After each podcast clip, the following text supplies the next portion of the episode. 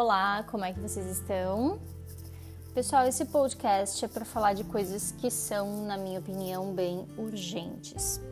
Essas coisas são os índices assustadores de doenças mentais nas crianças, doenças como autismo, como síndrome de Asperger, é, o aumento absurdo do suicídio entre crianças e jovens, o aumento do TDAH, que é o déficit de atenção também a depressão. Mas vamos lá, né? O que, que isso tem a ver com o meu trabalho, que é coaching íntimo e de relacionamento? Bom, na minha opinião, tem tudo a ver. Vem junto que eu te explico direitinho. Quem, quem já discutiu comigo assuntos polêmicos como educação financeira, educação emocional, crenças, tabus e afins, sabe que eu insisto que não adianta ficar nessa repetição, nessa ladainha, é, reclamação só não vai adiantar de nada, não vai levar nada adiante. É necessário trabalhar na base, é necessário uma mudança profunda na base.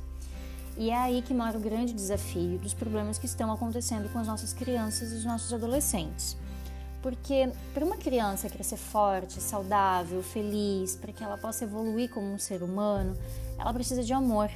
Ela precisa, desde o seu nascimento, de um ponto de apoio é, não uma âncora para ser amarrada, para ficar na segurança e o conforto que seus pais tanto trabalham para proporcionar. Isso não. Mas sim um, um ponto onde a criança possa ter a certeza de que ela vai encontrar o sorriso encorajador, as palavras de afirmação, aquele abraço gostoso quando a tentativa não deu muito certo, não bem como planejado, enfim, um porto seguro para atracar o seu próprio navio se, se munir de conhecimento, de informação, de respeito, de amor, enfim, para continuar explorando. Afinal de, de, contas, as crianças super curiosas estão sempre explorando, né? É, e quem é que é esse ponto? Quem deve ser esse ponto de apoio? Bom, deveriam ser os pais, os irmãos, os avós, todo o núcleo familiar em primeiro lugar. Também os amigos, a escola e aí por diante. É, e como é que essas pessoas poderiam estar preparadas para ser ponto de apoio das nossas crianças hoje, se a grande maioria dessas pessoas não teve essa referência? Se a grande maioria das pessoas também passou uma infância onde os pais também não puderam ser ponto de apoio porque também estavam focados em trabalho e tal, ou porque isso não era uma questão cultural. Bom, Independente de sermos crianças ou adultos, nós ainda precisamos, então sempre há tempo de mudança. Mesmo quando a gente é, adulto, a gente precisa desse ponto de apoio. Até para que a gente possa também estar firme para ser ponto de apoio de outro alguém, né? O problema é que essa busca que a gente tem incansável de sempre por algo que está lá fora, por um padrão imposto, é, por uma casa nova, carro novo, whatever, é, isso tudo faz com que a gente tenha, não tenha o tempo necessário para sermos o ponto de apoio de alguém, para dar atenção e tal. E aí a gente acaba usando o quê? Babá virtual ou não, né? Ou pessoas que também não, talvez não sejam tão preparadas, é, videogames, TV e tal. A gente larga para fazer o nosso serviço e aí a gente deixa então esse serzinho à deriva, né? E aí ele fica limitado fica também super estimulado pelos jogos de videogames, que são às vezes muito violentos, pelos desenhos animados que são muitas vezes duvidosos, enfim. E aí essa criança perde a noção de que tem tanto espaço lá fora. Ela perde a noção de que ela faz parte desse todo, de que ela é sim um serzinho importante e responsável, é, que tem tem responsabilidades, tem coisas para aprender, é, tem um caminho inteiro pela frente. Ela faz parte desse universo todo, né? A gente deixa então essa criança deixa de compartilhar experiências e assim vai o que? Vai enfraquecendo o caminho neural da empatia, que é tão importante para as nossas conexões que vão ser necessárias também ao longo de toda a vida. É, tem pais que desejam dar tudo para os seus filhos, né? Tudo aquilo que não tiveram, que gostariam de ter e tal. Até porque tem aquela coisa do ciclo de buscar sempre que está fora, ele permanece e tudo mais. Esses pais, eles sentem-se responsáveis por prover o que há de melhor para os seus filhos. E aí vai deixando sempre os pais ocupados, ocupados, até porque assim eles têm o que fazer enquanto eles vão deixando os filhos, né, sempre ocupados, até porque eles têm o que fazer daí enquanto eles trabalham. É, enquanto os pais se preocupam com os problemas de adulto, as crianças estão lá, videogame, TV, etc. Sempre é, entretidos com alguma coisa. Só que essa situação de estar sempre entretido não faz bem para nenhuma criança. Por quê? Porque é preciso um pouco de ócio. A gente pode falar disso de algumas formas. A gente pode falar disso como a necessidade do vácuo, que é onde tudo se cria. Você precisa do vácuo para tudo criar, isso é coisa da física quântica.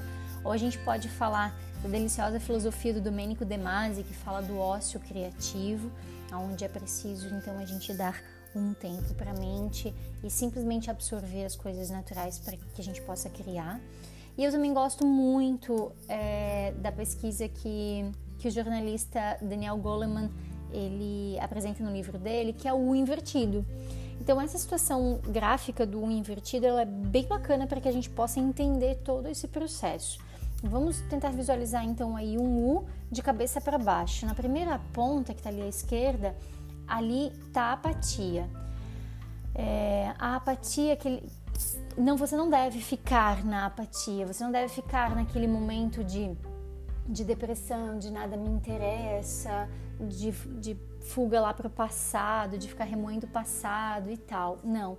Esse primeiro ponto do U, ele deve ser usado como aquele tédio, como aquele ócio criativo, para estar aberto e começar o caminho de subida para o restante do U.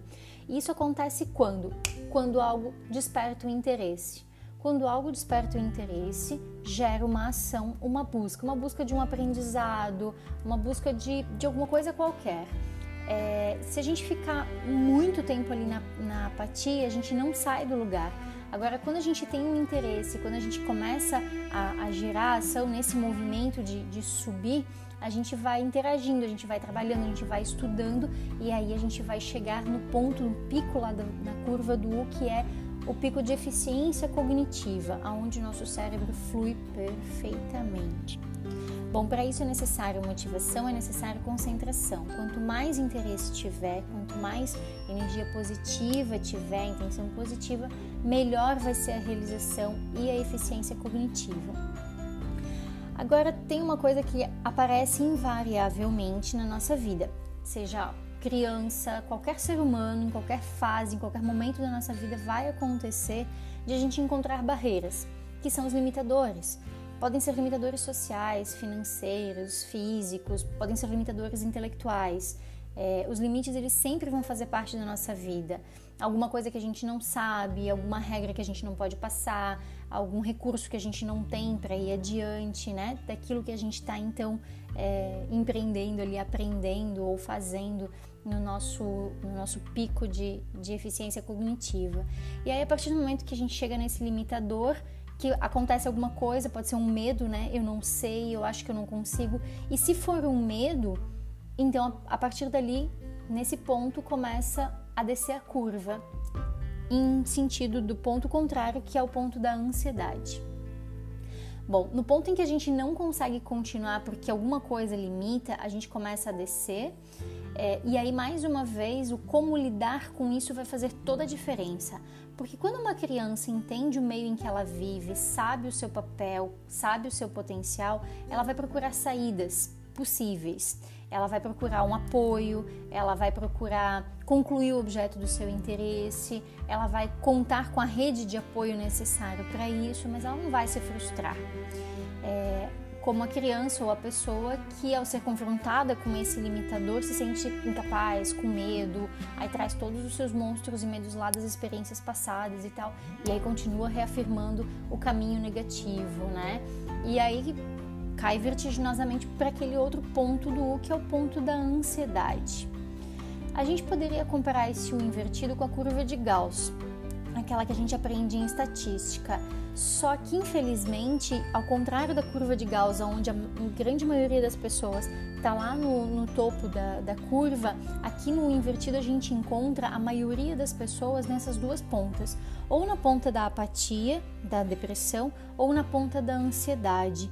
E são se a gente for considerar estatisticamente, são poucas as pessoas que estão lá no pico de eficiência cognitiva, que conseguem se manter sempre produzindo alguma coisa, aprendendo alguma coisa, concluindo as suas situações e voltando para o tédio, encontrando algum interesse novo e tudo mais. Infelizmente, estatisticamente, são poucas as pessoas que se mantêm nisso. Então, eu entendo que, resumidamente, é isso que está acontecendo. A gente está numa epidemia que afeta as nossas crianças, que amanhã serão os nossos adultos, e que agora também e no futuro prejudica todos os nossos relacionamentos. Então, todos nós somos responsáveis por essa epidemia. Todos nós somos responsáveis por ser apoio, por ajudar a criar, a instigar esse interesse, a romper essas barreiras, a ajustar alguma coisa que precisa ser ajustado. Como adulto, fica fácil entender alguns dos nossos medos, alguns dos nossos maiores problemas de saúde, alguns problemas emocionais. Essa imensa maioria de problemas é gerado na infância e muitos a gente vai reafirmando ao longo das nossas vidas. A gente faz parte do todo, como a gente espera, né? É, como qualquer um espera, a gente espera ser feliz. Então, faz sentido que é necessária uma mudança de atitude para que as nossas crianças, para que os nossos adultos consigam ser felizes? Faz sentido que é necessária uma revisão de valores morais e também monetários? Essa necessidade de tanto mais?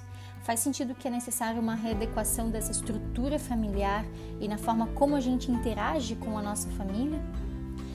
Bom, se fizer sentido, eu gostaria de fazer um convite, gostaria de chamar você para tirar um momento para esse tédio, para olhar para a natureza, para andar na praia, para observar um, sei lá, aquele rastro que o avião passa deixando no céu e tal, é, uma ave, enfim, qualquer coisa estando aberto.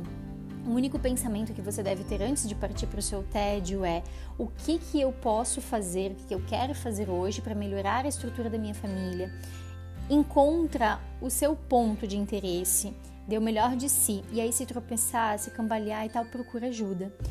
Também pode se perguntar o que eu posso fazer hoje para ser o ponto de apoio de alguém.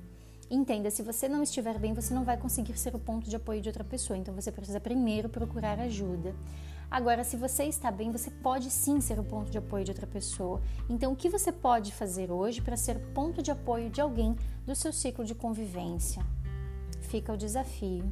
E aí compartilha com a gente também, né? Porque quando as pessoas têm ideias criativas, é sempre bom compartilhar.